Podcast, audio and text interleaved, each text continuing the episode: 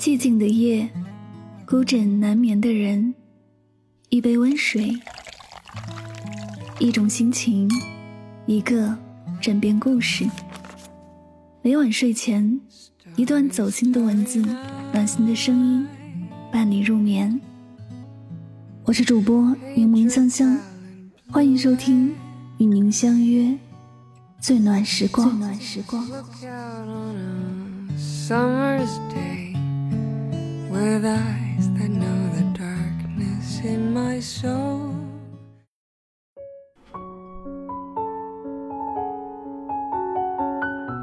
成熟的一个标志就是你觉得一件事藏在心里比说出来更好。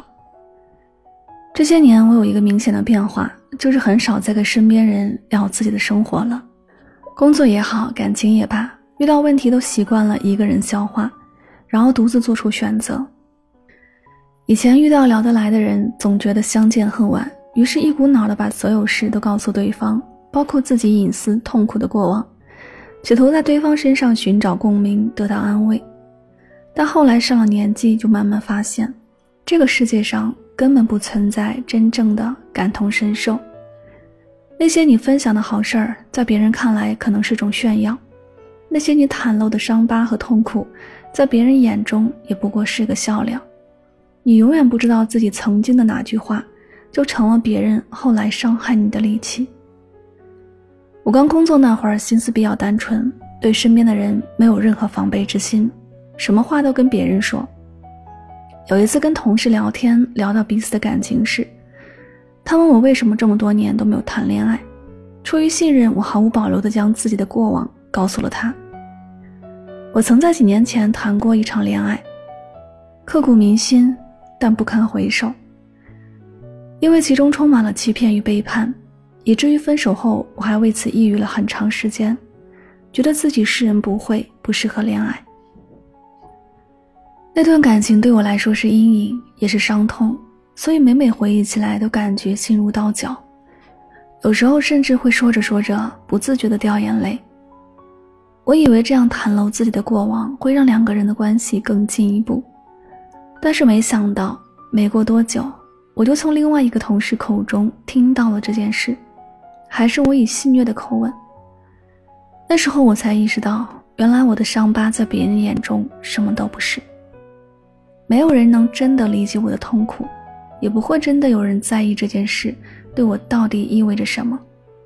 他们只会把这个故事当成茶余饭后的谈资，一笑而过。就像那段话说的。这个世界上没有人真正可以对一个人的伤痛感同身受，你万箭穿心，你痛不欲生，仅仅是你一个人的事儿。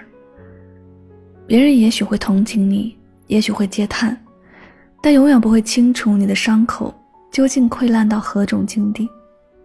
人与人交往是个很复杂的过程，你推心置腹，别人未必真心相待；别人掏心掏肺，你也未必能够理解。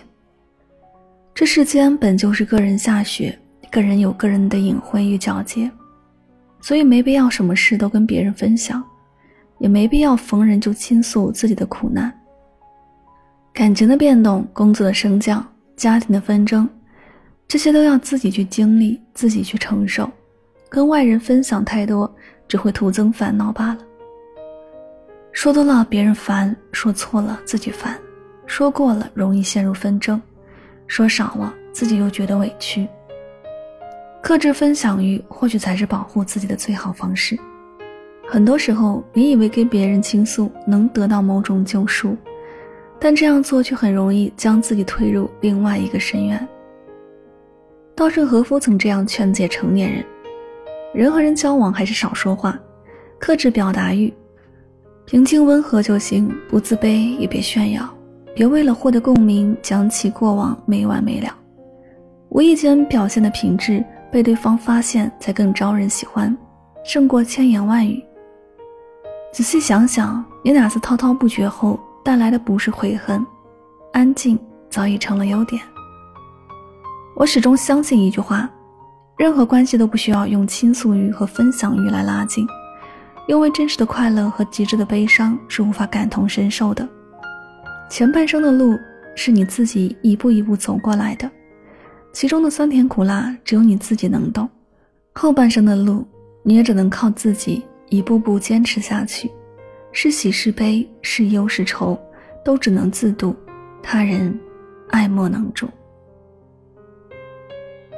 这里是与您相约最暖时光，感谢你的聆听。希望今天的节目对你有所帮助和启发。喜欢节目可以订阅此专辑，每晚睡前暖心的声音伴你入眠。